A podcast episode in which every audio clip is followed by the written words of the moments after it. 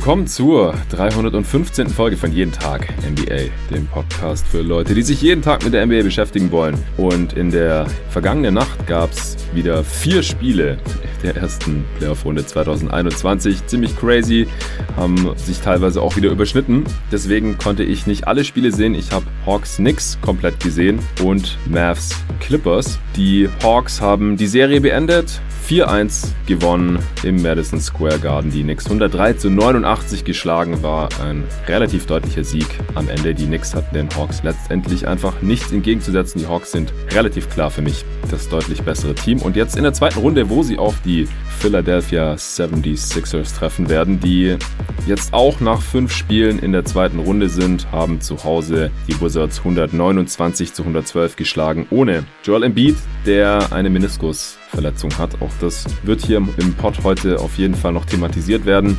Dann ist noch eine dritte Serie zu Ende gegangen nach fünf Spielen und zwar die Utah Jazz haben zu Hause die Grizzlies zum vierten Mal in Folge geschlagen. Das Auftaktspiel hatten sie ja noch verloren ohne Donovan Mitchell. Jetzt, letzte Nacht, haben sie 126 zu 110 die jungen Grizzlies endgültig nach Hause geschickt. Ich fand, das war eine super interessante und auch oft spannende Serie. Sehr, sehr sehenswert. Heute konnte ich das Spiel leider nicht live gucken, denn das lief parallel zu Hawks Knicks und dann auch zu Mavs Clippers. Die Mavs gehen in Führung in der Serie, haben auswärts gewonnen. Bisher hat in dieser Serie jedes Spiel das Auswärtsteam gewonnen. Ziemlich crazy. Allgemein in den Playoffs bisher haben die Auswärtsteams fast die Hälfte aller Spiele gewonnen. Also der Heimvorteil, der wirkt sich noch nicht so wirklich aus hier bisher in dieser ersten Playoff-Runde 2021, obwohl wieder Fans da sind. Ja, die Mavs haben 105 zu 100 gewonnen, haben in dem Spiel ein paar Sachen anders gemacht. Das war auch dringend nötig. Das war, war ja fast schon ein Must-Win-Game. Jetzt haben sie dann in Spiel 6 die Möglichkeit, die Serie entweder zu closen und die Clippers endgültig zu schlagen oder die Clippers gewinnen wieder auswärts und fahren dann für ein siebtes Spiel zurück nach LA. Ja, um all diese Spiele zu besprechen und dann noch das, was letzte, was gestern eigentlich war das ja, das war noch tagsüber quasi, deutscher Zeit, was gestern noch passiert ist, in Boston zu besprechen. Da habe ich mir natürlich mal wieder den David Krutt reingeholt. Hey David. Hallo Jonathan. Wie geht's dir? Bist du noch fit? Du hast jetzt auch die ganze Nacht wieder durchgeguckt. Du hast Wizards Sixers für mich geschaut denn äh, davon hatte ich nur einen Teil vom ersten Viertel noch gesehen. Grizzlies Jazz werde ich dann übrigens äh, mal mit Torben besprechen. Das wird jetzt heute hier nicht mit in den Pod reinkommen, aber vielleicht in den nächsten oder übernächsten. Irgendwann früher oder später wird es noch besprochen werden. Ja, David, danke, dass du Wizard Sixers für mich geschaut hast. Gerne. Und äh, dann hast du dir auch noch Mavs Clippers reingezogen. Wie geht's dir heute? Ja, mir geht's ganz gut. Die Spiele waren jetzt teilweise nicht so knapp, haben dann doch noch am Ende ein ganz gutes Spiel gekriegt, aber ich habe eigentlich bei allen Spielen, die es heute gab doch noch etwas Spaß. Deshalb hat sich die Nacht für mich gelohnt. ja, und wie geht's dir mit den Veränderungen in Boston?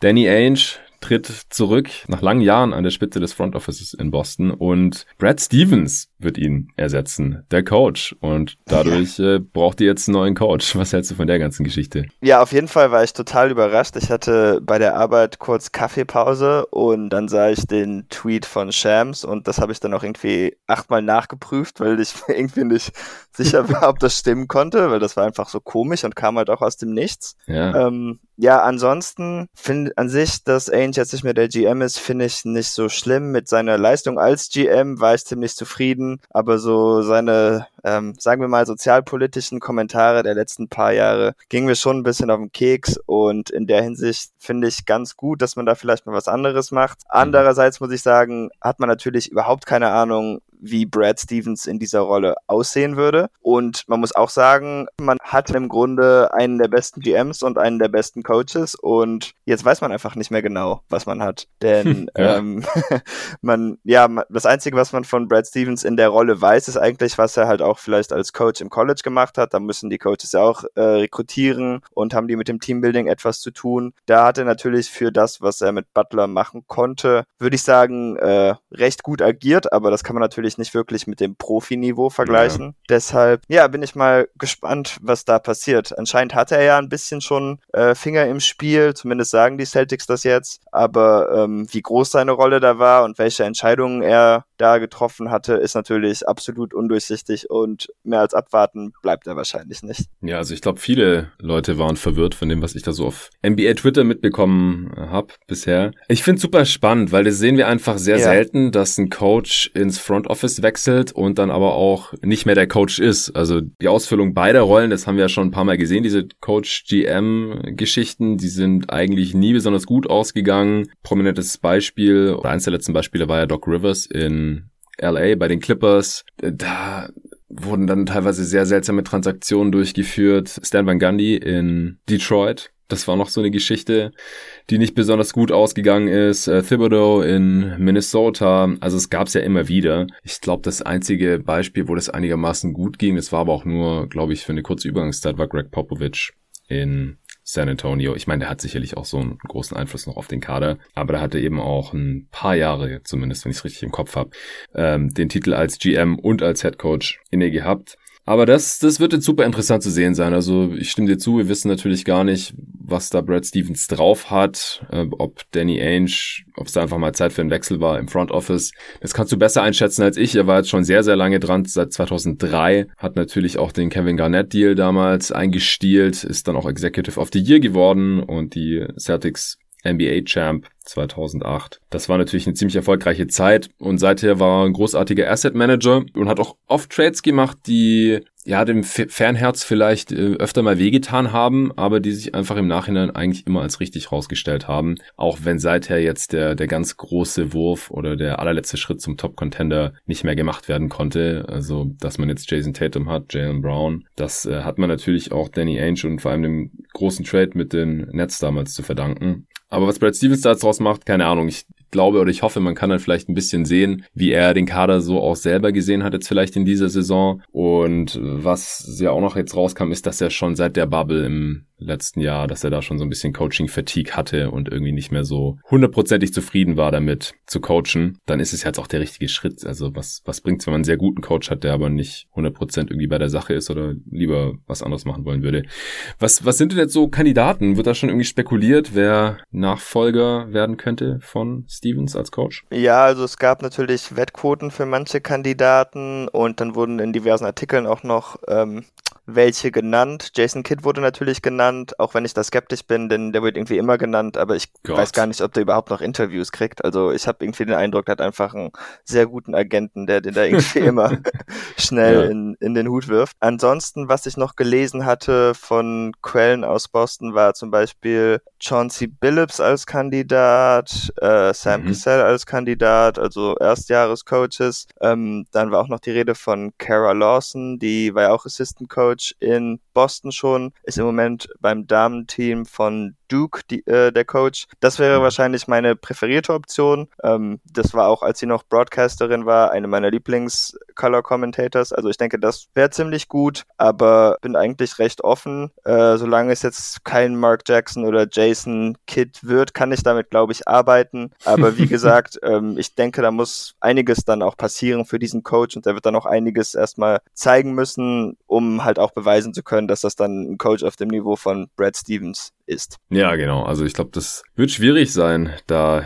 in ja. die Fußstapfen zu treten. Er ist einfach einer der, der, besten Coaches der letzten Jahre gewesen. Ich denke, das war relativ klar. Und auch Danny Ainge war einer der besten GMs. Das darf man jetzt wirklich nicht unter den Tisch fallen lassen. Auch die Kritik finde ich teilweise echt überzogen, wenn man ihm vorwirft, dass er zu lange auf seinen Assets gesessen ist und da jetzt gar nichts draus geworden ist. Bla bla. Also die Celtics waren echt oft in den Conference Finals in den letzten Jahren. Waren auch in der Regular Season immer recht weit oben mit dabei, haben teilweise overperformed.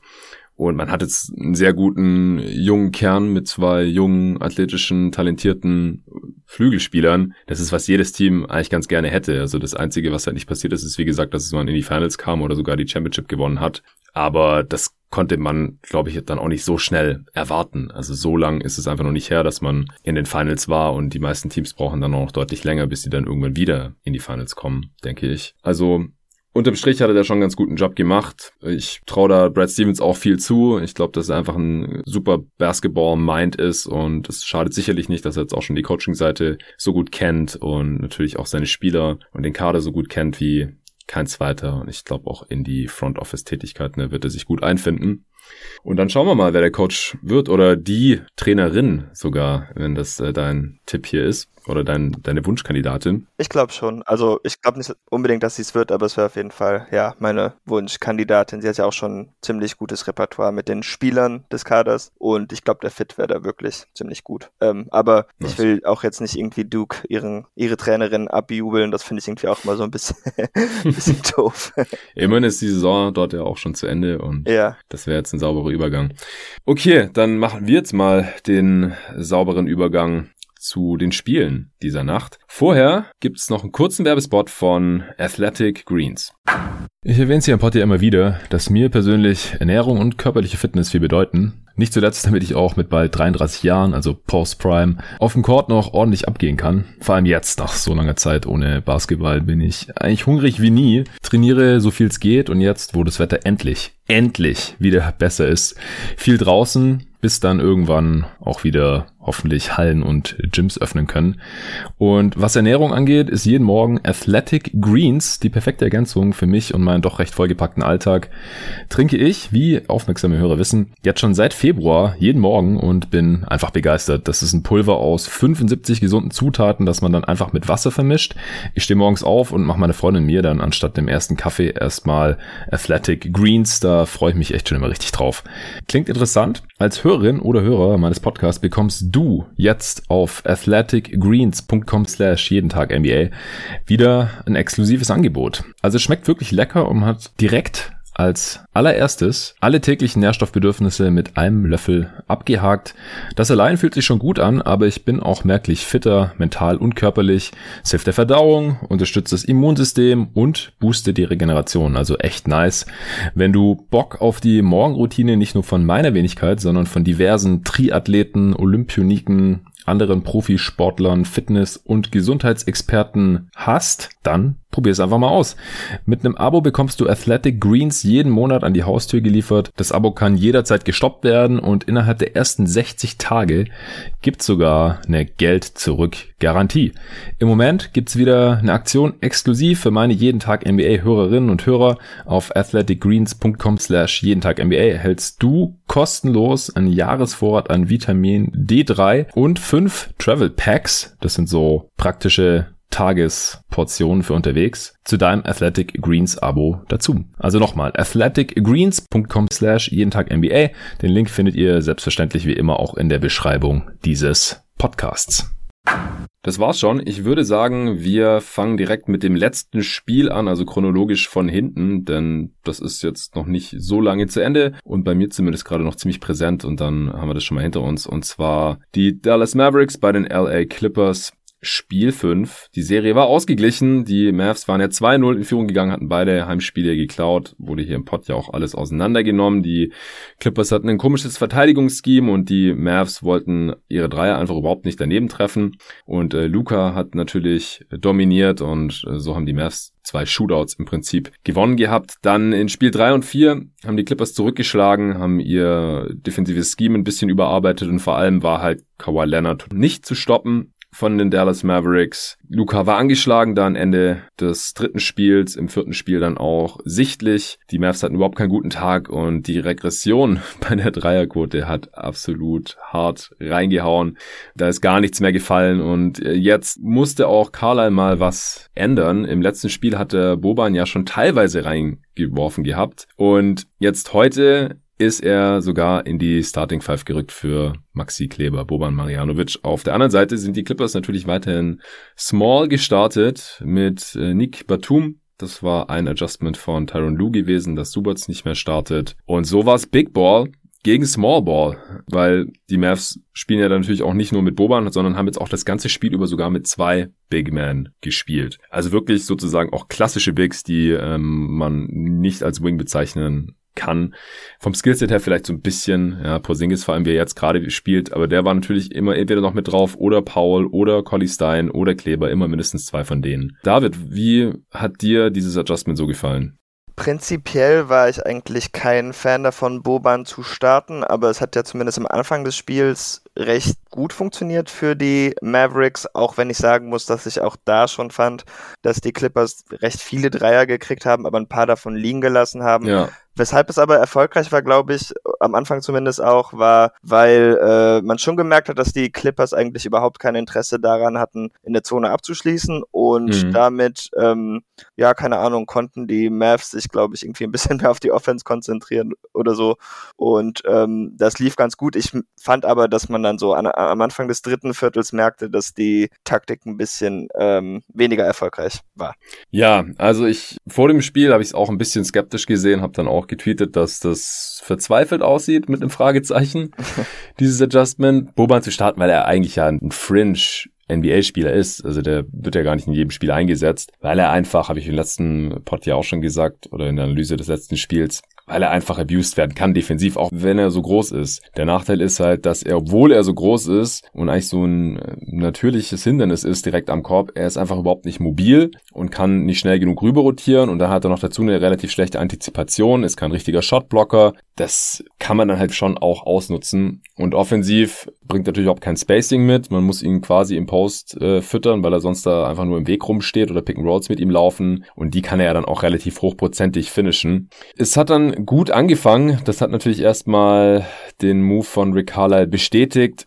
Aber ähnlich wie du habe ich es auch eher so gesehen, dass es halt auch daran lag, wie die Dreier gefallen sind. Und bei den Mavs sind sie halt erstmal gefallen und vor allem Luca hat einen richtig starken Start und bei den Clippers halt erstmal nicht. Deswegen die Mavs gleich mit einem 7 zu 0 Start oder 14 zu 9 standen sie dann auch vorne. Ich finde auch, dass die Mavs ziemlich gut ins Spiel reingekommen sind. So Tim Hardaway Jr. hat direkt mal versucht, über Reggie Jackson drüber zu stopfen und solche Sachen.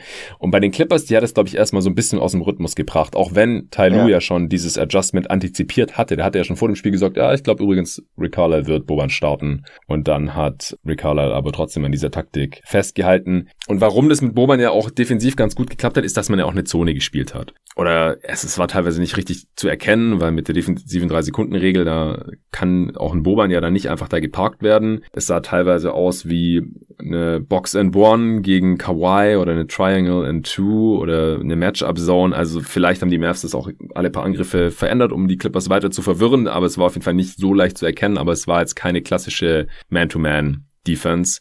Und dadurch stand Boban halt auch meistens eh schon in der Nähe des Rings und das hat er dann halt schon oft geschafft, da noch die Rotation zu machen. Und die Mavs haben auch die Zone allgemein relativ gut dicht gemacht, haben dadurch halt den Clippers viele Dreier geschenkt, die sie jetzt halt nicht so gut getroffen haben. Aber das hätte auch noch ein bisschen mehr ins Auge gehen können, meiner Meinung nach. Ich würde jetzt den Erfolg nicht zu 100% nur diesem Scheme oder diesem Adjustment zuschreiben. Aber es hat erstmal geklappt und es hat vor allem die Clippers aus dem Rhythmus gebracht und das ganze Spiel hatte halt so eine andere Dynamik deswegen. Weil es ist einfach, ein Team spielt auch anders, wenn die zwei Bigs auf dem Feld haben. Es wird alles noch langsamer, die Mavs spielen ja sowieso schon langsam.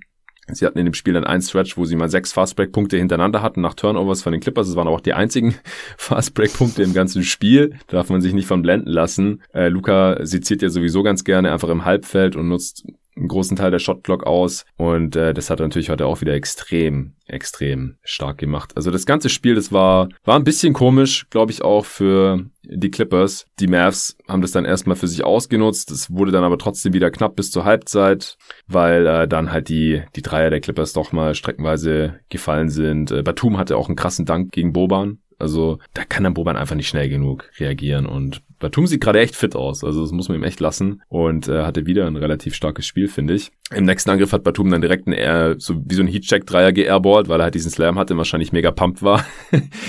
äh, aber die Clippers haben dann haben schon ihre Runs gehabt. Zur Halbzeit war es dann wieder ein Two-Point-Game. Was war denn für dich noch ein, ein großer Faktor in dem Spiel oder war irgendwas noch anders als in den anderen Spielen, was dir aufgefallen ist? Ja, also Lukas Start kann man natürlich nur hervorheben. Direkt die ersten fünf seine Dreier getroffen.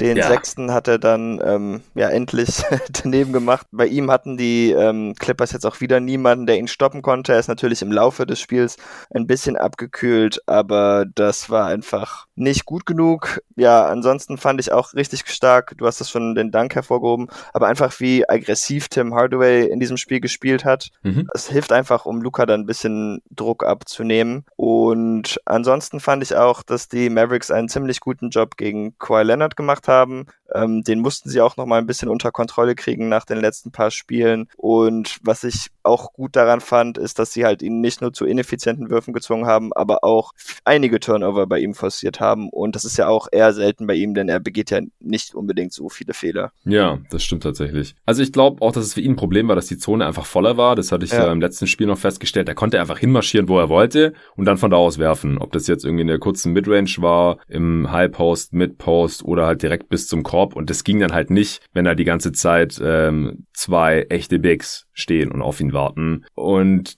die One-on-One-Defense gegen Maxi Kleber, also Kleber hat da keinen schlechten Job gemacht, aber ich glaube, dass sich Kawhi jetzt mit der Zeit schon ganz wohl gefühlt hat in diesem Matchup. Und heute hat er es dann halt mit der Zone zu tun gehabt und das war, glaube ich, ein bisschen komisch dann für ihn. Und auf der anderen Seite hat er jetzt auch einfach vielleicht nicht seinen besten Tag gehabt. Also ich glaube, da kommen dann immer mehrere Sachen zusammen, Klar. wenn so Superstars auf einmal nichts treffen. Also er hat die ersten drei Würfe daneben geballert, heute auch nur eins von sieben von hinter der Dreierlinie, sechs seiner zwölf Zweier, das ist noch okay, aber halt nicht mehr so dominant wie in den ersten Spielen teilweise, wo er die ersten acht Würfe reingemacht hat oder sowas. Also heute ist er einfach überhaupt nicht gut ins Spiel reingekommen. Insgesamt auch nur 20 Punkte, fünf Rebounds, fünf Assists und dann halt die fünf Turnovers, die du gerade schon angesprochen hast. Die Clippers mit ihm auf dem Feld auch bei minus acht in einem Spiel, das sie mit fünf verloren haben.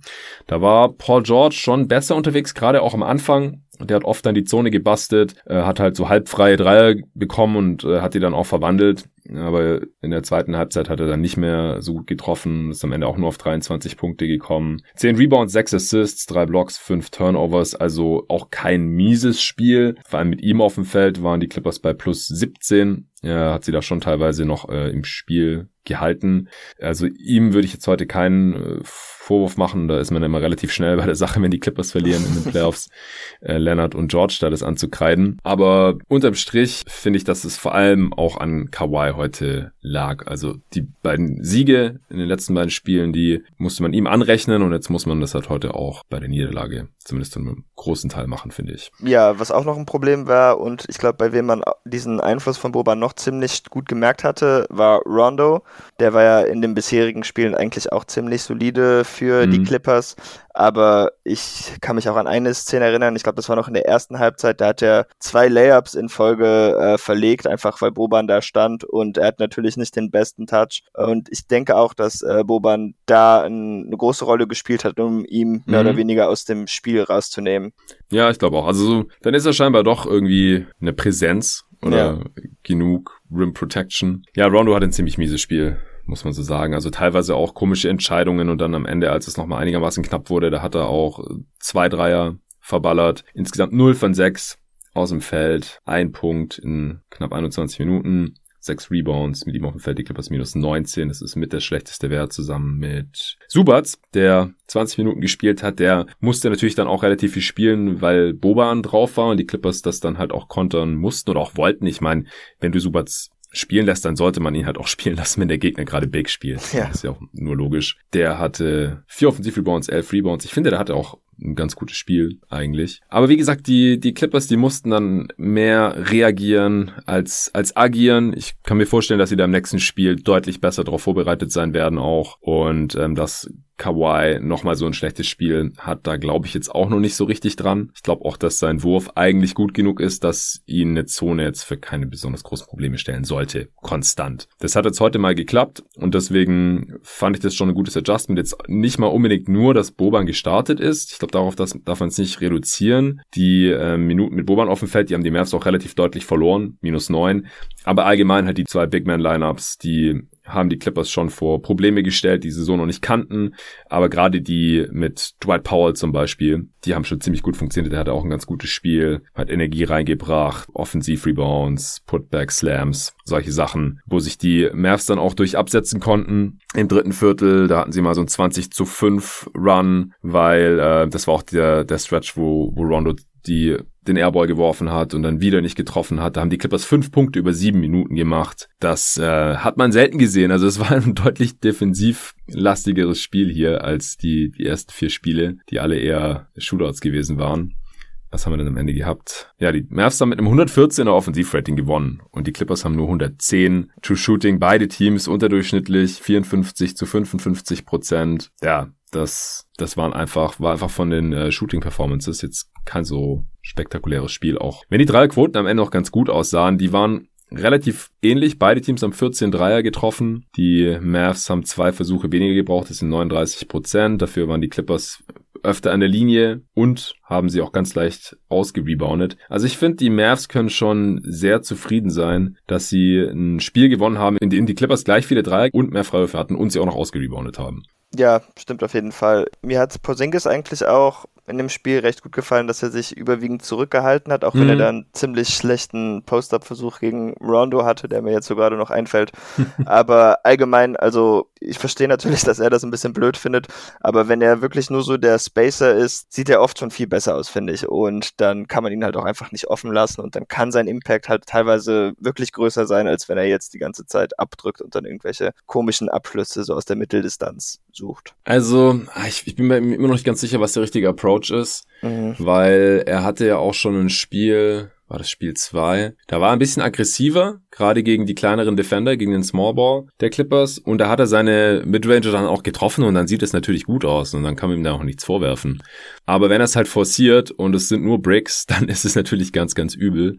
Also ich glaube, auch unterm Strich ist es am besten, wenn er sich ein bisschen zurückhält, das Feld breit macht und wenn er dann einen freien Dreier hat, die halt möglichst reinknallt. Das hat er heute dann auch noch gemacht am Ende. Ähm, also war dann auch wieder wichtig. Und in der aktuellen Verfassung, wo er einfach den Ring nicht beschützen kann, warum auch immer, er ist auch kein guter Rebounder, äh, dann kann ich den Big Ball halt auch verstehen und dann ist er auf der 4 tatsächlich irgendwie besser aufgehoben. Vor allem in der, in der Zone dann, weil ansonsten wird er halt tendenziell, kann auch von einem Wing halt attackiert werden aus dem Dribbling. Also es gab dann wie gesagt diesen Run, der Mavs und äh, so sah das eigentlich schon nach einem relativ sicheren Sieg aus. Die waren schon mit 16 Punkten vorn. Im vierten Viertel sind dann aber die Dreier nicht mehr gefallen. Paul George hat äh, dann nochmal einen ganz guten Stretch gehabt und hat Boban im Dribble Drive attackiert und so einen schönen Reverse Layup reingemacht. Auf der anderen Seite hat äh, Luca ein paar Würfe dann mal nicht getroffen, Fadeaway, in and out. Also allgemein die Würfe, die Luca nicht getroffen hat, die waren immer in and out. Also ja. der hat die meisten Würfe geswischt und wenn nicht, dann waren sie halt irgendwie ganz knapp daneben. Das war schon krass. Also der hatte wirklich eine, eine sehr, sehr heftige Performance, auch wieder eine krasse Statline. Die haben wir jetzt noch gar nicht rausgehauen. 42 Punkte, 8 Rebounds, 14 Assists bei 4 Turnovers. Quoten sind ein bisschen runtergegangen. Der hat ja, wie gesagt, sehr heiß angefangen. Ich hatte das schon auf Twitter geschrieben. Der hat gestern Dame gesehen. Also, ja, Luca kann man ja auch eine ähnliche Performance zutrauen, wenn er heiß ist. 6 von 12 Dreier getroffen heute. 17 von 37 aus dem Feld. Also aus dem Zweierbereich ist es dann noch nicht so toll. Was ist denn das? 11 von 25. Ja, geht noch. 2 von 3 Freiwürfen. Hey, mehr als die Hälfte der Freiwürfe getroffen, auch wenn er nicht viele gezogen hat. Das haben wir in dieser Serie auch noch nicht oft gesehen. Und mit ihm auf dem Feld hat die Mavs auch wieder plus 15. Also die Minuten, wenn Luca sitzt, da muss Carla, glaube ich, immer richtig schwitzen. Und es ist auch echt schwer, da Lineups zu finden, die irgendwie Punkte generieren können. Also das war auch wieder in beiden Phasen in diesem Spiel wieder schwierig.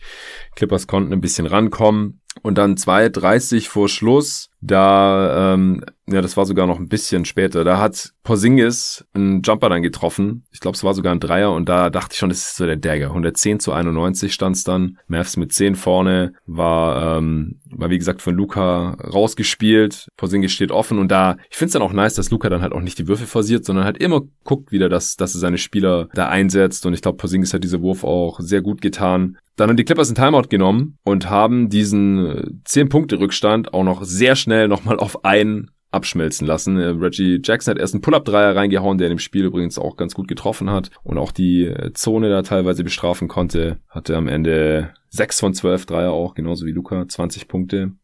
Ja, Reggie Jackson ist auch schon ein krasser Shooter geworden. Allein, dass der 12 Dreier nimmt in 29 Minuten und es niemandem negativ auffällt. das ist schon, schon heftig. Auch Morris hat heute 4 von 8 getroffen. So konnten sie halt äh, die schlechte Shooting Night von Kawhi Leonard und auch von diese 0 von 3 Dreier von Rondo ausgleichen. Dass er die anderen Spiele ihre Dreier getroffen. Also Morris hat dann auch einen Dreier getroffen, nachdem äh, Luca einen, einen tiefen Pull-Up-Dreier, das war so ein bisschen Prevent-Offense, ja, Uhr so weit runterlaufen lassen wie möglich, so viel Zeit den Gegnern nehmen wie möglich, aber dafür halt dann irgendwie kein effektives Play mehr laufen und dann nimmt Luca halt irgendwie so einen Verzweiflungsdreier von zwei Metern hinter der Dreilinie, den er dann halt nicht getroffen hat. Dann hat Morrison Dreier reingehauen. Dann hat Luca Fadeaway aus der Midrange nicht getroffen auch knapp, aber war halt daneben. Und dann auf der anderen Seite ist Kawhi zum Korb gegangen und Paul einfach vorbei spaziert und dann kam keine Help Defense, beziehungsweise sie kam zu spät und dann hat er and One gemacht. Ich glaube, das Foul war sogar von Luca. 19-0 Run von den Clippers und es stand auf einmal 100 äh, zu 101, also als nur noch ein Punkt vor. Und äh, dann äh, wurde es sogar nochmal spannend. Denn äh, Luca ist hat gegen Batum, ich glaube, aufgepostet und hat dann eigentlich, hätte er, glaube ich, einen halbwegs freien Wurf gehabt, hat dann einen Pass forciert auf Maxi Kleber, der in die Zone gecuttet ist, der aus meiner Sicht nicht hätte sein müssen, aber auch hier wollte Luca halt irgendwie tendenziell das richtige Play machen. Vor allem hat er halt davor gerade auch zweimal daneben geworfen gehabt, vielleicht hat er nicht ganz die Confidence gehabt, dass er den dann auf jeden Fall reinmacht. Und Terrence Mann antizipiert diesen Pass, holt den Ball, klaut ihn weg, geht in Fast Break, geht Richtung Korb und anstatt dann zu finishen, ich glaube, der hatte eine relativ freie Lane zum Korb oder einen relativ hochprozentigen Wurf, hat er dann auch einen Pass forciert und äh, der Ball war dann halt wieder weg. Also das war ein Riesenbreak für die, also für beide Teams eigentlich. Also erstmal, dass Luca da den Turnover begeht und dann auf der anderen Seite, dass Terrence Mann, äh, wo dann vielleicht ein bisschen die Unerfahrenheit durchgekommen ist, da auch noch diesen äh, Pass forciert und nicht einfach einen, einen Layer probiert, weil äh, sonst wären die Clippers vorn gewesen mit einem Punkt. Und so ähm, wurde Tim Hardaway Jr. gefoult, hat beide Freiwürfe reingemacht, dann äh,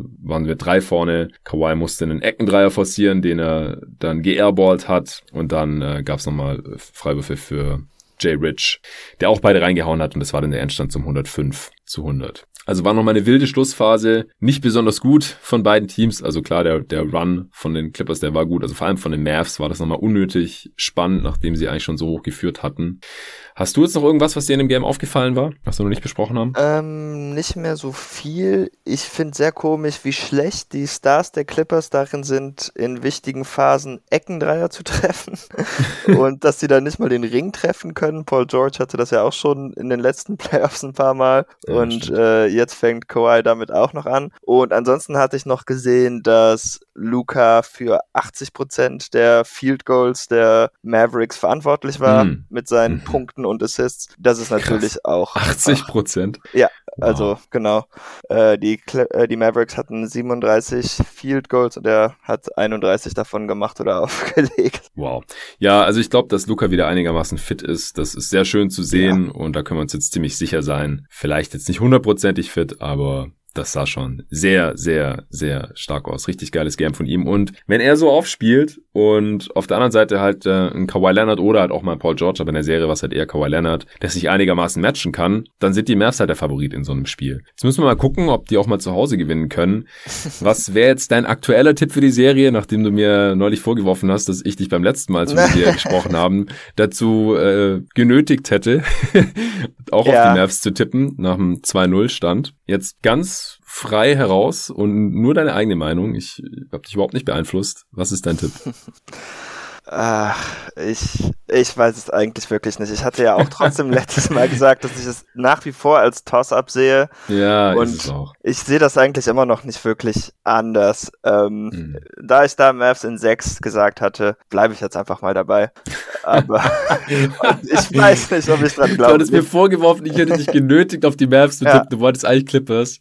Jetzt haben sie heute Nacht gewonnen und jetzt bist du wieder mit Mavs. Aber es ist halt echt so. Ich habe das Gefühl, jeder, also nach jedem Spiel quasi, machen hier die allermeisten das Fähnchen im Wind und sagen mhm. wieder, ah ja, ist doch klar, dass die anderen die Serie gewinnen.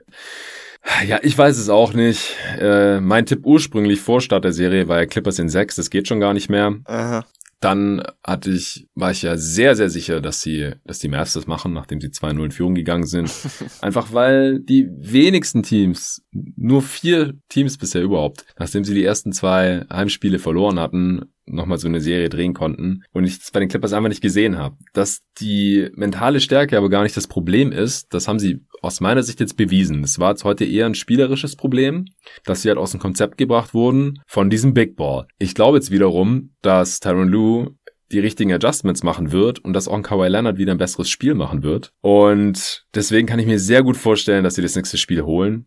Und äh, ich würde dann aber jetzt Stand heute auf die Mavs in sieben tippen. Also dass dann wiederum Carlisle irgendein Adjustment findet und vor allem, dass Luca so gut ist und normalerweise haben Auswärtsteams in einem Game 7 eine relativ niedrige Gewinnwahrscheinlichkeit oder historisch betrachtet gewinnen die einfach selten. Und bei den Clippers ist es aber halt so, die haben nicht wirklich einen Heimvorteil. Also nee. im Staples Center sind wenig Fans, das gilt auch für die Lakers. Die Clippers haben erfahrungsgemäß einfach auch keine tolle Home Crowd. Und auch heute gab es jetzt wieder Berichte, dass nach der Niederlage sogar die Angestellten in, im Staples Center, die wahrscheinlich tendenziell Lakers-Fans sind, die äh, Clippers verhöhnt haben im Prinzip. Mhm. Also du bist zu Hause in deiner eigenen Arena und die Angestellten dort verhöhnen dich, weil du verlierst, weil die Fans von einem anderen Team sind. Das ist doch einfach abgefuckt. Deswegen glaube ich halt, dass wenn es zum Spiel 7 kommt, und das kann ich mir jetzt aktuell sehr gut vorstellen, wie die Serie verlaufen ist, dass es dann die Mavs holen können, äh, vor allem wenn Luca halt so fit ist und so unstoppable aussieht. Ja, ich finde halt auch die Energie im Staples Center für die Clippers, die, das Publikum ist einfach so nervös. Die haben auch mhm. schon so viele Game 7 Breakdowns gesehen in den letzten Jahren. Mhm. Ähm, ich traue den Spielern in dieser Konstellation nicht ganz. Ich meine, wie viele Chancen hatten sie denn letztes Jahr nicht, um die Nuggets-Serie zu gewinnen? Deshalb ähm, auch finde ich es auch überhaupt nicht verrückt, mit den Mavs in sieben zu gehen, falls äh, die Clippers noch ein siebtes Spiel erzwingen können. Ja, also ich hoffe, dass die Mavs gewinnen, ähm, weil ich beim Stand von 2 zu 0 ein bisschen was auf die Mavs gesetzt habe, weil die Quote trotzdem noch ganz ansehnlich war. Das sah vorletzte Nacht dann schon nicht mehr so toll aus, diese Wette. Und jetzt sieht die schon wieder sehr viel besser aus. Aber sie müssen halt noch einmal gewinnen. Ja, die Clippers noch zweimal. Ich denke, die Mavs sind jetzt gerade wieder der Favorit in dieser Serie. Die Quote auf sie vor diesem Spiel war auch relativ hoch, fand ich. Ultra spannende Serie. Ja, ich freue mich jetzt schon auf das Spiel 6. Ja, wir sollten zu den anderen beiden Spielen kommen, die wir heute noch besprechen. Ich denke, da können wir es ein bisschen kürzer halten. Fangen wir doch mit Wizards bei den Sixers an. Ja, Joel Embiid, da müssen wir auch noch kurz drüber sprechen. Der hat jetzt einen Meniskusschaden, ist anscheinend nur ein leichter Schaden und er ist jetzt erstmal nur Day-to-Day. -Day, aber so ein super gutes Gefühl habe ich jetzt dabei nicht. Also es verpasst mir und meinen Erwartungen an diese Sixers jetzt schon einen gewaltigen Dämpfer. Wie geht's denn dir da? Sehe ich ähnlich. Embiid ist total wichtig für den Erfolg dieses Teams, denn ab jetzt werden sie nicht mehr gegen die Wizards spielen dürfen. Ähm, ich fand auch, ich hatte ihn bei einem Timeout äh, laufen sehen und da lief er auch überhaupt nicht rund, fand ich. Also hat er so ein bisschen gehumpelt. Das waren jetzt natürlich jetzt nur acht Schritte oder was. Also da will ich mhm. jetzt nicht zu viel draus ziehen. Ähm, aber sie werden ihn auf jeden Fall brauchen. Wenn vielleicht noch nicht gegen die Hawks, aber da bin ich mir nicht so sicher. Ich kann mir gut vorstellen, dass sie ihn da auch schon brauchen. Dann spätestens natürlich in den Conference Finals. Ähm, ich bin mal gespannt, was die Sixers da dann auch entscheiden, ob er dann noch spielen soll. Ich denke halt auch, er muss im Grunde komplett fit sein, denn sonst wird es trotzdem schwer, um die Finals zu schaffen für die Sixers. Deshalb macht es ja. einfach Sinn, ihn jetzt erstmal ein bisschen zu schonen, denke ich, und äh, hoffen, dass sie vielleicht ein Spiel gegen die Hawks am Anfang direkt klauen können oder so und dass er dann später zurückkommen kann. Aber ja, ist einfach eine blöde Situation. Tut mir echt leid für ihn. Das Timing seiner Verletzung ist auch echt immer total bescheuert. Ja. Ja. Ja, es ist echt zum Kotzen, weil wenn er jetzt mal nicht gut spielt oder wenn die Sixers enttäuschend ausscheiden. Also Gott bewahre, sie scheiden jetzt gegen die Hawks aus, aber halte ich jetzt ehrlich gesagt nicht für unmöglich. Und also da kann man auch drüber sprechen. Oder wenn sie dann halt in den Conference Finals gesweept werden oder nur ein Spiel holen, also irgendwas, was irgendwie unerwartet schlecht ist oder enttäuschend, dann werden halt immer, werden halt alle sagen, werden wieder alle auf Joel Embiid gucken und sagen, ja, der war halt nicht fit. Und wie weit kann man mit so einem Spieler kommen, der sich immer wieder verletzt? Und auf der anderen Seite können die Sixers es dann aber halt auch auf diese Verletzung schieben und sagen, ja, wenn er fit gewesen wäre, dann äh, hätten wir um die Championship mitgespielt und so. Sowas ist einfach immer Kacke. Und ja. Embiid war in der Form seines Lebens, in MVP-Form eigentlich. Und ich weiß jetzt halt nicht, wie gut er noch spielen können wird. Und das ist, ist auch ein Verlust natürlich für jeden Fan. Ja, die Wizards, die konnten ihn ja auch in dieser Serie überhaupt nicht stoppen. Mit ihm auf dem Feld und auch mit den anderen Startern der Sixers auf dem Feld haben die auch total dominiert. Dann, als er ausgefallen ist, haben sie Spiel 4 ja dann noch verloren. Im Endeffekt hatte ich auch auf Sixers in 5 getippt, aber das war eher, weil ich mir noch nicht sicher war, wie eingespielt jetzt sind nach so einer langen Pause, ob die dann halt auch konzentriert genug sind, wirklich zu sweepen oder ob es nicht dann doch ein Gentleman Sweep wird, weil die Wizards mal heiß laufen. Das heißt, im Endeffekt lag ich eigentlich daneben, denn dass die Wizards ein Spiel gewinnen, weil Embiid sich verletzt, das war eigentlich meine Prognose. Also das Ergebnis ist natürlich richtig jetzt mit dem Tipp. Aber der Prozess war jetzt ein anderer. Ich würde einfach sagen, wenn Embiid sich nicht verletzt hätte, dann wäre das ein Sweep gewesen. Jetzt heute Nacht haben die Sixers nichts mehr anbrennen lassen, wenn ich mir so einen Spielstand anschaue. 129 zu 112. Es war über weite Strecken schon noch ein bisschen spannender, als ich so den Score verfolgt habe nach dem ersten Viertel noch. Also Ende des ersten Viertels stand es auch 29 zu 29. Zur Halbzeit waren die Sixers mit zwei vorne. Das dritte Viertel haben sie mit sieben Punkten gewonnen, also dann mit neun Punkten Vorsprung ins letzte gegangen. Da habe ich mir dann schon gedacht, gut, das werden sie wahrscheinlich holen. Und das letzte Viertel haben sie dann 26 zu 18 gewonnen. Du hast das Spiel gesehen. Was waren hier so die Hauptfaktoren? Wie sahen die Sixers ohne Embiid für dich heute aus? Ja, also das Wichtigste war natürlich am Anfang, dass Matisse Thibault gestartet hat. Hm. Ja, wer jetzt genau der Center war, finde ich schwer zu sagen. ben Simmons war auf jeden Fall der größte Spieler. Ähm, das hat schon defensiv, fand ich, ein paar Probleme mit sich gebracht, denn Ben Simmons ist einfach keiner, der den Ring beschützt oder auch kein großartiger Help-Defender, egal wie gut er jetzt als One-on-One-Defender sein mag. Und mich hatte auch ein bisschen an der Defense der Sixers am Anfang gestört, dass sie die Wizards nicht wirklich aus der Zone raushalten konnten. Was sie recht gut gemacht hatten, war, dass sie Bradley Beal so ziemlich alle Dreierversuche verweigert hatten äh, und ihn auch immer wieder gedoppelt hatten. Aber das hatte ein bisschen zur Folge, dass wenn er dieses Doppel brechen konnte, er recht leichte Abschlüsse am Ring hatte. Und ähm, Westbrook hatte auch einen sehr heißen Start ins Spiel. Der hat direkt zwei oder drei Jumper getroffen. Mhm wurde aber im Laufe des Spiels zunehmend schlechter. Also da hat er auch irgendwie irgendwann seine Fassung verloren, fand ich ein bisschen, machte immer mehr dumme Fehler. Darin war er aber nicht alleine. Bradley Beal hatte zum Beispiel auch fünf Turnovers, was für mich das Spiel ein bisschen gedreht hatte. Also die Wizards waren am Anfang des zweiten Viertels, äh, konnten die sich tatsächlich ein bisschen von den Sixers abheben, mhm. ähm, denn die Wizards hatten besser gescored und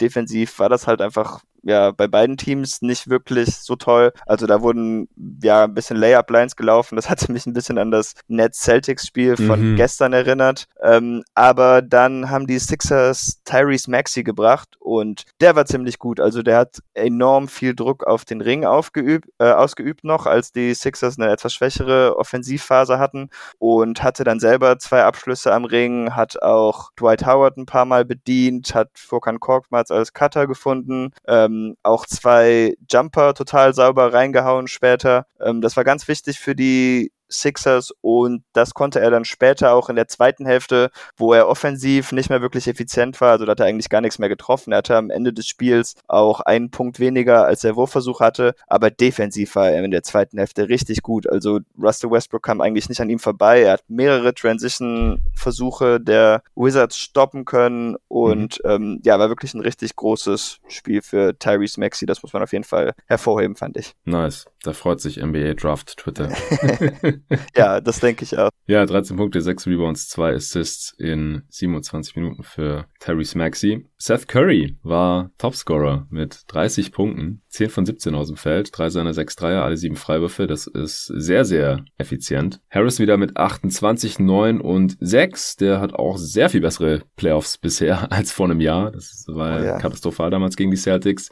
Das ist natürlich ein gutes Zeichen. Also gegen die Wizards, da hatte ich vor der Serie auch gesagt, so ich glaube, es wird am interessantesten zu sehen sein, wie die Sixers hier in diesen Playoffs auftreten, wie gut die Spieler in, in Form sind und ihre Rolle finden und so. Und dadurch, dass Embiid jetzt erstmal nicht spielt, also ich gehe davon aus, dass er früher oder später gegen die Hawks schon spielen können wird. Das ist zumindest jetzt die letzte Aussage, dass er damit schon spielen können wird, weil es halt nur so eine leichte Meniskusverletzung ist. Aber ich bin einfach auch kein Fan davon, wenn der Spieler eine Verletzung spielen muss, dann gibt es vielleicht irgendwelche Überkompensationen, dann verletzt er sich an einer anderen Stelle oder sowas. Das ist einfach alles zum Kotzen nutzen.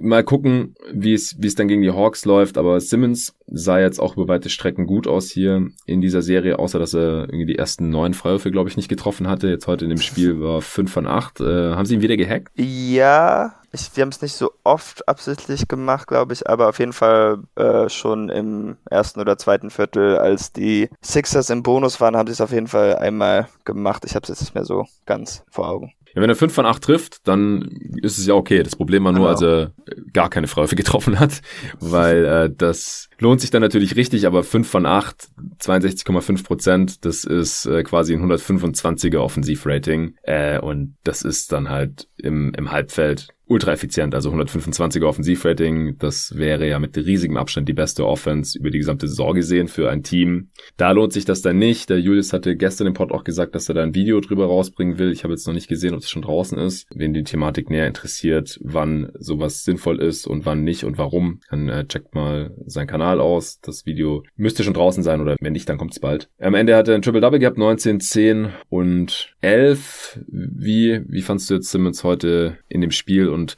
was denkst du, was, was sind die Sixers jetzt für ein Team ohne Embiid? Hast du das Gefühl, dass es dann Simmons Team ist oder ist es dann eher so ein Team-Effort? Was hm. ist da so dein Eindruck? Bin ich mir noch nicht ganz sicher. Also die erste Halbzeit für Ben Simmons war auch nicht sonderlich gut, fand ich. Ähm, da war Maxi der beste Point Guard der Sixers, ziemlich klar, deshalb habe ich ihn noch gerade hervorgehoben. Aber mhm. in der zweiten Halbzeit hat er sich dann schon gefangen. Also, du hast ja Triple-Double angesprochen. Äh, davon hat er in der zweiten Halbzeit 10 Punkte, 8 Rebounds und 7 Assists. Also wow. mehr als die halbe Arbeit hat er dann in der zweiten Hälfte gemacht. Ja, das Problem ist halt, egal wie gut er spielt, er wird halt nie dieser ISO-Scorer sein und das musste Tobias Harris machen. Und ich persönlich tue mich einfach schwer, und das liegt natürlich auch daran, dass ich die Serie gegen die Celtics letztes Jahr gesehen habe, ihm da komplett zu trauen, aber in diesen Playoffs klappt es halt auch richtig gut. Ähm, ich bin du mal gespannt. Vorletztes Jahr, weil letztes Jahr hat er gar nicht gespielt in Playoffs. Äh, ich, Tobias Harris, ich hatte Ach, Harris, ja, okay. Ja, genau. Ähm, ich, dachte, du bist, ich dachte, du meinst jetzt Simmons, weil der hat ja vor nee, zwei Jahren gegen die Celtics so eine schlechte Nee, ich meinte, er kann ja nicht diesen ISO-Teil übernehmen, den man manchmal am Ende von Spielen braucht oder die Shot Creation im Pick and Roll oder so, weil er ja, da okay. einfach etwas zu limitiert ist. Und ich tue mich ein bisschen schwer, Tobias Harris da zu vertrauen, aufgrund der letzten Serie gegen die Celtics, aber ist ja. natürlich auch nur eine kleine Sample Size und es waren ja auch nur vier Spiele. Ähm, die Hawks haben in DeAndre Hunter auf jeden Fall eine bessere Option, als die Wizards es hatten, aber ich weiß auch nicht, ob sie jetzt genug Körper haben und ich bin da wirklich gespannt. Das wird eine sehr große Serie für Tobias Harris, insbesondere wenn Embiid jetzt noch ein paar Spiele verpassen sollte. Ja, auf jeden Fall. Ja, über die Serie können wir gleich noch sprechen, wenn wir über Hawks nix gesprochen haben. Also nochmal äh, kurz ansprechen, dann vor allem auch von Seiten der Hawks. Aber hast du jetzt noch irgendwas zu den Wizards, was du aus dieser Serie mitgenommen hast oder aus dem Game? Was du jetzt noch nicht angesprochen hast. Also ähm, ich, ich kann auch kurz währenddessen äh, die, die Stats noch raushauen für Westbrook und Beal, weil du vorhin schon angesprochen hast, wie die so aufgetreten sind. Beal am Ende 32 Punkte, 7 Rebounds, davon noch 3 offensiv, 5 Assists, aber halt auch 5 Turnovers, nur zwei seine 7 Dreier getroffen, dafür alle 10 Freiwürfe unterm Strich. Ziemlich effizient. Westbrook 24, 8 und 10 bei 4 Turnovers, aber nur 7 von 20 aus dem Feld. 8 von 10 Freiwürfen, aber immerhin und zwei seiner 5 Dreier. Das macht dann äh, 24 Punkte aus 25 Shooting Possessions, also auch nicht so geil. Ja, hast du noch was den Wizards? Ähm, Daniel Gafford hat mich ein bisschen enttäuscht, da ich ja schon Fan bin von ihm, aber. Er durfte jetzt die letzten zwei Spiele endlich starten, auch übrigens. Genau, aber defensiv war jetzt keine sehr große Präsenz in diesem Spiel. Ich meine, er ist natürlich jetzt noch kein ähm, sehr disziplinierter Verteidiger. Er fault ja auch viel, er hatte jetzt auch wieder fünf Fouls. Ja. Ähm, und da hätte ich mir jetzt ohne Embiid ja schon etwas mehr erhofft, aber das ist leider nicht passiert. Und ansonsten, nee, also ich glaube auch nicht, dass die Wizards da jetzt viel mehr hätten machen können. Sie haben halt auch überhaupt keine Shooter mehr jetzt ohne Bertans. Ich hätte persönlich Garrison Matthews etwas mehr gespielt, denn ähm, ja. das Problem ist halt auch von den Spielern, die sie jetzt gespielt hatten in diesem Spiel. Also Russ hatte fünf Dreierversuche und Beal hatte sieben. Von den anderen hatte niemand mehr als drei, aber man, man erwartet ja auch von Raul Netto oder Rui Hachimura nicht, dass sie mehr als drei Dreier versuchen und von Ish Smith sowieso nicht. ähm, deshalb war das einfach auch ein bisschen schwierige Situation und ähm, ja, da muss man noch mal ein bisschen vielleicht drüber nachdenken, was man mit Scott Brooks macht, auch wenn Westbrook sich nach dem Spiel äh, sehr löblich über ihn geäußert hat, aber das sollte ja nicht wundern. Nee, der darf ja unter ihm auch schalten und walten, wie er möchte, das kennt er ja schon. ja, also 20 genommene Dreier ist halt auch im Jahr 2021 ja. echt wenig. Das ist schon krass. 8 von 20 40, 40 Prozent ist natürlich eine gute Quote, aber bei dem Volumen, das wird sehr schwierig dann offensiv. Und dass dann in Garrison Matthews nur drei Minuten sieht, das halt finde ich auch relativ unverständlich. Ja, Bertans hatte sich ja verletzt und äh, war klar, dass er jetzt länger aushält. Was hat er nochmal? Ich habe es gar nicht mehr auf dem Schirm. Äh, ich weiß nur noch, dass er vier bis sechs Wochen raus ist, ja. aber ich weiß nicht mehr weshalb. Ist ja auch egal, die Wizards sind jetzt länger als vier bis sechs Wochen raus ja. und deswegen hat es jetzt auch keinen Einfluss mehr hier auf die Serie, aber heute hat er vielleicht auch noch ein bisschen gefehlt. Eine Frage vielleicht noch, weil mich mhm. auch ein Supporter jetzt neulich erst auf Steady angeschrieben hat und mich nach meiner Meinung zu Rui Hachimura gefragt hat. Er hat jetzt heute 21 und 6 rausgehauen bei guten Quoten. Was ist denn deine Meinung zu Hachimura? Also ich finde, dass er hier mittlerweile besser aussieht, als ich das noch zur Draft damals dachte. Vor allem, weil er On-Ball dann doch ein ganz solider Defender ist. Ja, ganz kräftig, einigermaßen athletisch, kann man Dreier einstreuen, chuckt jetzt nicht nur aus der Midrange oder so. Äh, was denkst du denn, wie gut Hachimura mal sein kann? Was ist deine Meinung von ihm? Ich finde es schwer einzuschätzen. Ich finde ermutigend, dass er, obwohl seine Wurfauswahl jetzt nicht die beste ist, auch aufgrund seines Skillsets, er halt trotzdem noch halbwegs effizient ist oder nicht total ineffizient. Mhm. Aber defensiv finde ich ihn eigentlich im Moment nur am Ball gut und ja. alles andere lässt zu wünschen übrig, trotz seines großen Körpers. Und das war ja auch schon in der Draft so ein bisschen so ein Fragezeichen, ob er schon genug Basketballverständnis mit sich bringt. Vielleicht kann er das noch lernen. Ich war nicht ganz so kritisch wie viele andere, aber ich hätte ihn auch niemals in der Lottery gezogen.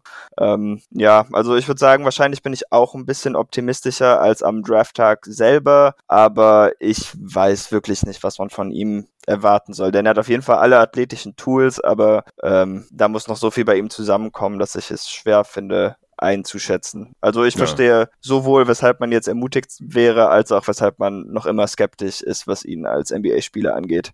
Ja, das Problem bei der Draft war halt, ja, er ist wahrscheinlich kein Wing Defender, aber auch kein Rim Protector. Dann hast du defensiv ja. schon mal keine richtige Position. Dann äh, die Spielverständnisgeschichte, dann wackeliger Dreier, und kein Playmaking für andere. Also diese ganzen Plus-Skills, die man heute in der NBA haben will, die hat er halt nicht mitgebracht. Dann ist halt die Frage, was bleibt da noch? Und er ist schon relativ alt, er ist auch schon über 23. Jetzt, wenn der Dreier kommt und er defensiv zumindest mal kein fettes Minus ist, weil er halt äh, On-Ball ein paar Sachen übernehmen kann und defensiv vielleicht noch ein bisschen solider wird. Und wenn er dann wenigstens durchschnittlich effizient wird, was er jetzt über die ersten zwei Jahre ganz knapp nicht ist, aber waren halt die ersten zwei Jahre. Wie gesagt, die große Upside sehe ich nicht mehr, einfach weil er schon so alt ist. Der ist ja, glaube ich, auch genauso alt wie Tatum oder so. Ziemlich ja. genau sogar. Also das ist halt immer so ein bisschen der Maßstab, ja. Wenn man überlegt, kann der mal Richtung All-Star gehen oder irgend sowas er hat halt spät angefangen mit Basketball, so viel ich weiß, und äh, ist da jetzt halt in dieser komischen Mischung aus, schon relativ alt, aber halt noch ziemlich roh. Und solche Spieler werden dann selten noch richtig, richtig gut. Ich kann mir vorstellen, dass er ein solider Starter ist einfach. Klingt recht. Okay, äh, dann hätten wir das jetzt auch noch, diesen kleinen Exkurs abgehakt. Dann äh, kommen wir noch kurz zu Hawks Knicks. Wie eingangs schon erwähnt, ich finde, aus dem Spiel konnte man jetzt nicht wirklich viel neue Sachen mitnehmen. Es war wieder unterhaltsam, einfach weil Playoff-Spiele im Madison Square Garden noch geil sind und weil Trey Young da jetzt schon so eine ganz spezielle Beziehung zum Publikum aufgebaut hat. er hat ein paar Mal äh, den Finger auf die Lippen gelegt oder ganz am Ende hat er noch so einen Dagger-Pull-Up-Dreier reingeknallt und sich danach verbeugt und danach hat er im Interview gesagt, als er darauf angesprochen wurde, ja, ich, ich weiß ja, wo ich bin. Hier gibt's viele Shows in der Stadt in New York und normalerweise verbeugt man sich ja, wenn die Show vorbei ist und die Show war halt vorbei zu dem Zeitpunkt. Ja. Fand ich geil. Also ich feiere Trey mega, ähm, wie er mit der Sache umgeht. Er war auch einfach mit riesigem Abstand der beste Spieler dieser Serie, gar keine Frage. Also bei den Knicks kam da niemand ansatzweise ran. Auch vor allem, weil äh, Derrick Rose jetzt heute kein gutes Spiel mehr hatte. Ich glaube, der war jetzt einfach ein bisschen durch, nachdem er auch so viele Minuten spielen musste in den ersten Spielen. Heute dann nur noch 27 Minuten, in denen er drei von elf geschossen hat für sechs Punkte und fünf Assists. Das war, glaube ich, einfach ein bisschen viel verlangt von einem doch schon relativ alten Derrick Rose, beziehungsweise halt Post-Prime Derrick Rose.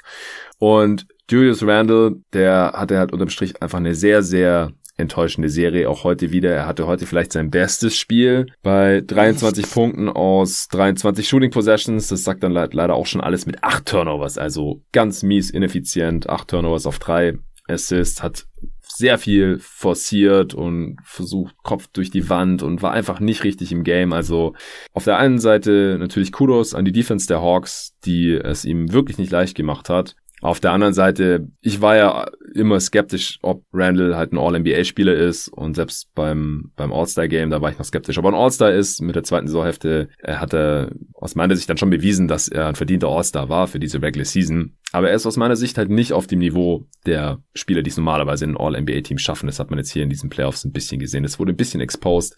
Most Improved geht für mich auch in Ordnung, auch wenn es für mich halt immer noch so ein bisschen die Frage ist, ist er wirklich so viel besser als vorher oder hat er einfach sein Skillset verändert? Und das hat mhm. jetzt auch in der Richtung als Pull-Up-Jump-Shooter was einfach nicht so super nachhaltig ist, wenn diese Würfe halt mal nicht fallen. Und so war es jetzt halt in dieser Playoff-Serie. Und ehrlich gesagt ja auch schon in der Regular Season. Also er hatte auch bei Midrangern aus im Pull-up, nur 42% getroffen, was auch keine super effiziente Offense einfach ist. Heute drei von neun seiner Dreier, alle vier Freiwürfe. Das hat, wie gesagt, seine Scoring-Effizienz ein bisschen gerettet, aber unterm Strich war das auch wieder viel, viel Gechacke. Und er war auch wieder ziemlich frustriert und hat auch wieder einen Offensivfall bekommen, weil er jemanden Ellbogen mitgegeben hat, als er in den Wurf reingegangen ist. Solche Sachen. Das ähm, hat mich jetzt doch ein bisschen enttäuscht, vor allem nachdem er halt in der Regular Season die Hawks sehr, sehr dominiert hatte. Auch wenn es andere, andere Teams waren, das hatten wir in der Preview hier auch noch herausgearbeitet. Ähm, Trey Young, wie gesagt, der hatte wieder ein ziemlich gutes Spiel, auch wenn er keine so tolle Wurfquote hatte heute. Er hat jetzt auch die letzten beiden Spiele, finde ich, ein bisschen die Pull-ups forciert. Heute wieder elfmal von Downtown draufgehalten, nur drei getroffen.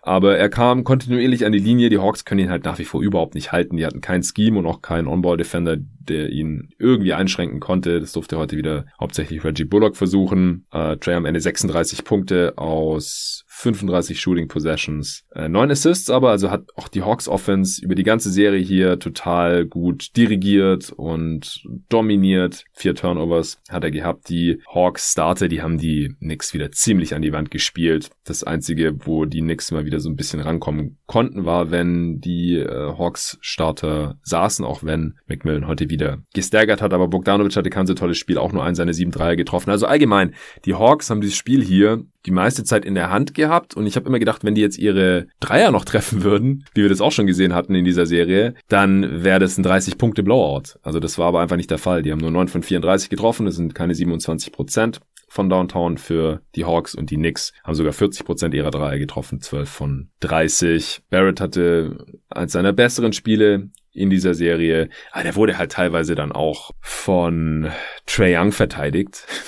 Das, mhm. äh, das fand ich auch krass. Oder halt von Bogdanovic. Also die, die Hawks haben die schlechteren ihrer Defender dann teilweise auch auf RJ Barrett abgestellt, weil halt Hunter dann Derrick Rose übernommen hat, was auch sehr gut geklappt hat, weil Derrick Rose war einfach im Prinzip in dieser Serie zumindest so der, der Kopf der Schlange der Offense der Knicks.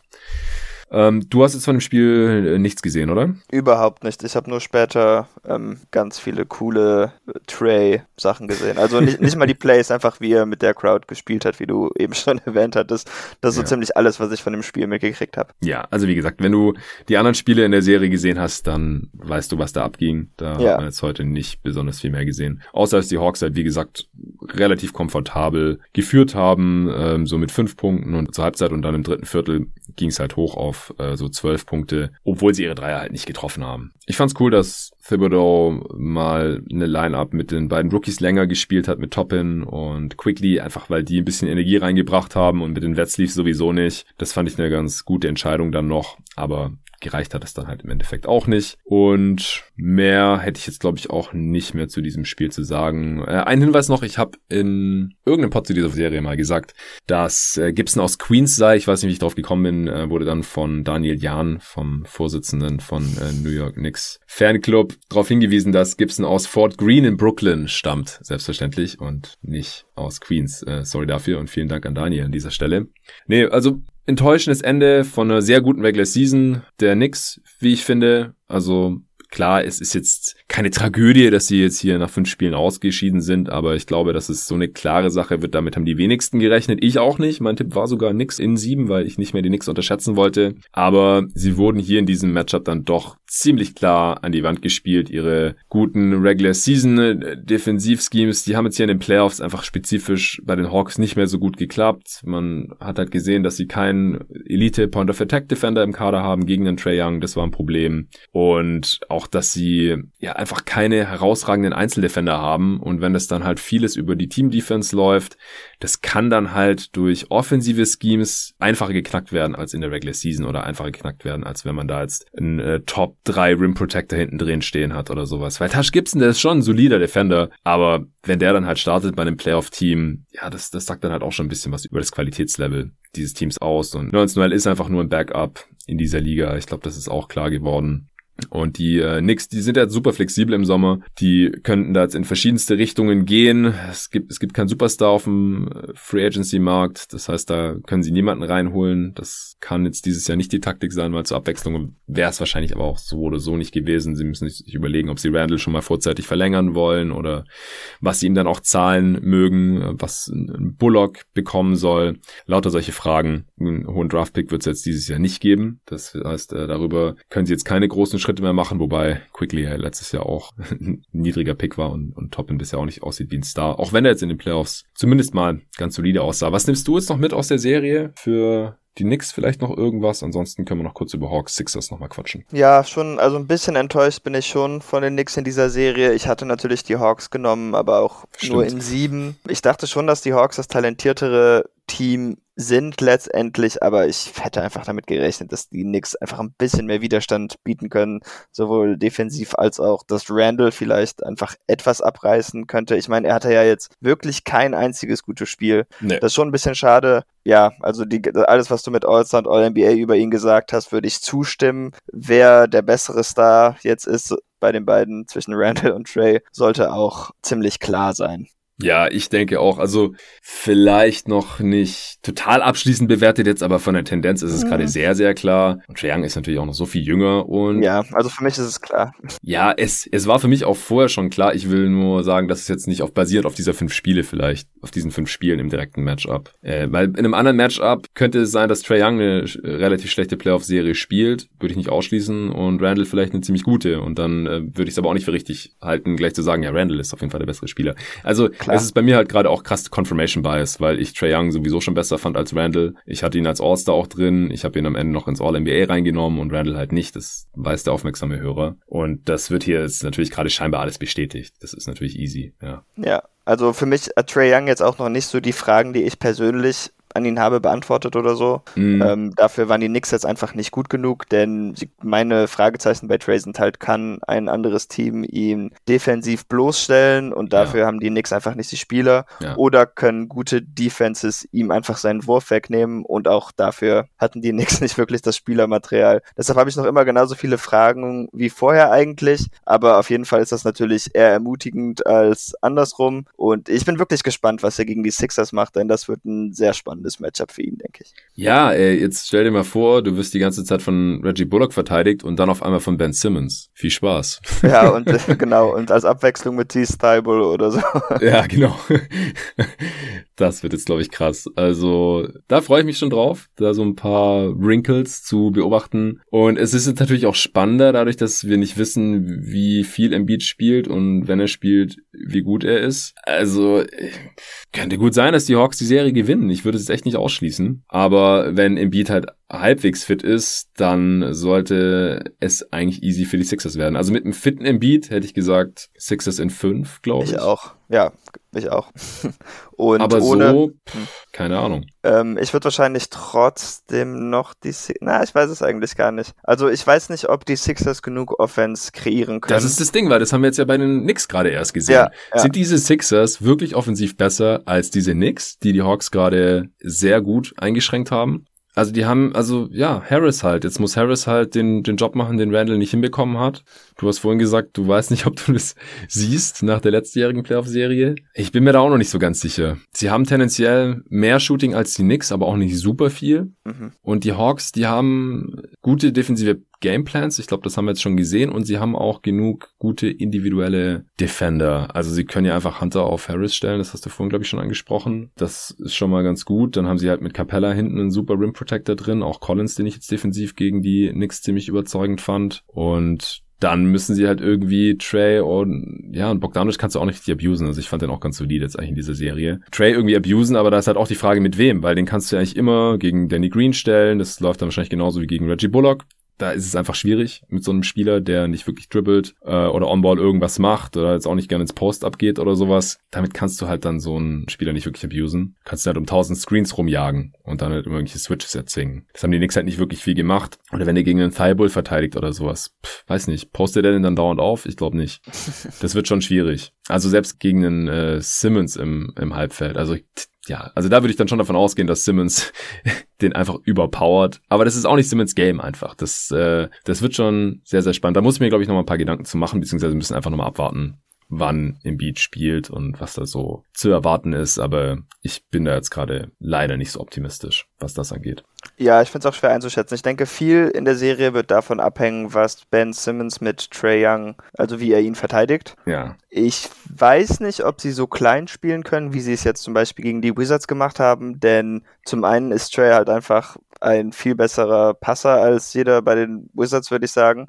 Ja. Und ähm, zum anderen bewegt sich Clint Capella so gut Offball, das hat er auch schon gegen die Knicks gemacht. Er findet wirklich immer die Lücken und ist auch einfach eine sehr gute Anspielstation. Und ich denke nicht, dass die Sixers sich erlauben können, ihn ohne richtigen Center zu verteidigen. Aber andererseits kann natürlich Dwight Howard auch nur eine begrenzte Anzahl an Minuten abreißen. Deshalb wird Ja, es echt spannend, wenn Embiid nicht spielen Sehr interessant eigentlich. Also ich glaube, Capella wird auch an den Brettern total dominieren, wenn Dwight Howard nicht auf dem Feld steht. Ja. Interessant, ja. Eigentlich muss Dwight Howard womöglich starten gegen Capella. Und da weiß ich halt nicht, kann er wirklich mehr als 20 Minuten spielen inzwischen, denn er ist eine Foulmaschine, ja. äh, nicht super diszipliniert, äh, phasenweise. Also das ja, ist auch Ja. ein weiteres Problem für die Sixers. ja, definitiv.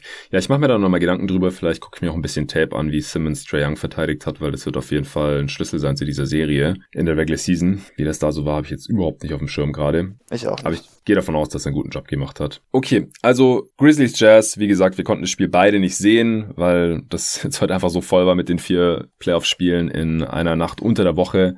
Aber ich hoffe, dass ich da noch mit dem Torben drüber sprechen kann. Die Serie ist ja jetzt durch. Wie gesagt, ich fand die Grizzlies hier mehr als respektabel in den ersten Playoffs und ich hatte ja alle Spiele davor gesehen. Die fand ich auch immer sehr, sehr unterhaltsam. Was ich da jetzt noch mitbekommen habe, ist, dass Mike Conley sich am Oberschenkel verletzt hat, Hamstring Injury und nicht weiterspielen konnte. Also ich hoffe, dass das jetzt nichts Schlimmes ist, weil der hat ja in dieser Saison schon mal ein paar Spiele mit dieser Verletzung verpasst und das sind halt auch immer so Sachen, die sich ziehen können, wo man nicht weiß, wann ist der Spieler wieder fit und wenn Spieler dann trotzdem spielen, dann merkt man ihnen das einfach an, weil du brauchst den Oberschenkel natürlich einfach bei jeder einzelnen Bewegung im Basketball. Das ist jetzt natürlich auch noch eine sehr uncoole Nachricht, denn Mike Conley hat eine super Serie gespielt gegen sein ehemaliges Team, war da in einigen Spielen der, der beste Spieler bei den Jazz, würde ich behaupten. Und wenn die Jazz hier einen Run machen wollen, und das sieht ja auch gerade ganz gut aus, weil in der zweiten Runde, da treffen sie entweder auf die Mavs, wenn unsere Tipps jetzt wahr werden, oder halt auf die Clippers, die ja anscheinend irgendwie ein Problem mit Big Ball zu haben scheinen gerade. Und da ist natürlich Rudy Gobert auch nochmal eine ganz andere Hausnummer als ein äh, Boban oder ein Dwight Powell oder sowas. Und dann, ja, haben sie jetzt einen nicht ganz so schweren Weg in die Conference Finals mal irgendwie vor sich. Und ohne Mike Conley wird das Ganze natürlich auch wieder schwieriger. Also die Jazz ohne Mike Conley haben wir auch schon gesehen. Das ist einfach dann nicht dieselbe Hausnummer. Deswegen hoffen wir da auch das Beste und müssen wir mal abwarten, wie das aussieht, wenn die Jazz dann in Runde zwei starten. Gegen die Mavs oder Clippers. Das ist natürlich gerade alles noch offen. Gut, dann äh, danke dir, David, dass du heute hier diesen Podcast wieder bereichert hast. Heute Nacht geht's weiter mit zwei Spielen mal nur hintereinander und es fängt auch erst um zwei an. Das ist doch mal eine Wohltat. Nuggets, Blazers. Die Nuggets können entweder den Sack zumachen nach sechs Spielen oder die Blazers gleichen nochmal aus zu Hause und es geht in ein Spiel 7 in Denver. Da äh, bin ich natürlich klar für Letzteres. Beim anderen Spiel auch? Äh, nee, beim anderen Spiel nicht. Da bin ich natürlich stark dafür, dass die Suns den Sack zumachen im Staples Center. Ich habe ein bisschen Angst vor einem LeBron-Game, äh, weil jetzt muss Ja. wirklich kommen. Die Lakers sind mit dem Rücken zur Wand. Ich weiß nicht, ob Anthony Davis spielen wird. Mir ist jetzt noch nichts zu Ohren gekommen. Wenn er spielt, wird er wohl nicht annähernd bei 100% sein können. Ich gehe davon aus, dass die Suns das Ding gewinnen. Aber wie gesagt, dass LeBron nicht nochmal auf dieses Niveau kommen kann, wenn es drauf ankommt, das glaube ich erst, wenn ich es gesehen habe. Und in circa 22 Stunden wissen wir mehr. Und das werde ich dann natürlich auch hier im Pod wieder sofort besprechen, diese beiden Spiele. Ich freue mich schon drauf. Playoffs sind geil. Diese erste Runde ist sehr fett. Mal abgesehen von den Verletzungen, wo wir jetzt einfach abwarten müssen, wie schwer die jeweils sind, was es dann für Auswirkungen hat auf die Teams und natürlich auch die weiteren Playoffs. Danke nochmal an dich, David. Immer Danke gern. an alle fürs Zuhören und danke an Athletic Greens fürs Sponsoren dieser Folge. Go Suns. Yay! Letztes Mal auch was gebracht. Ja, darum.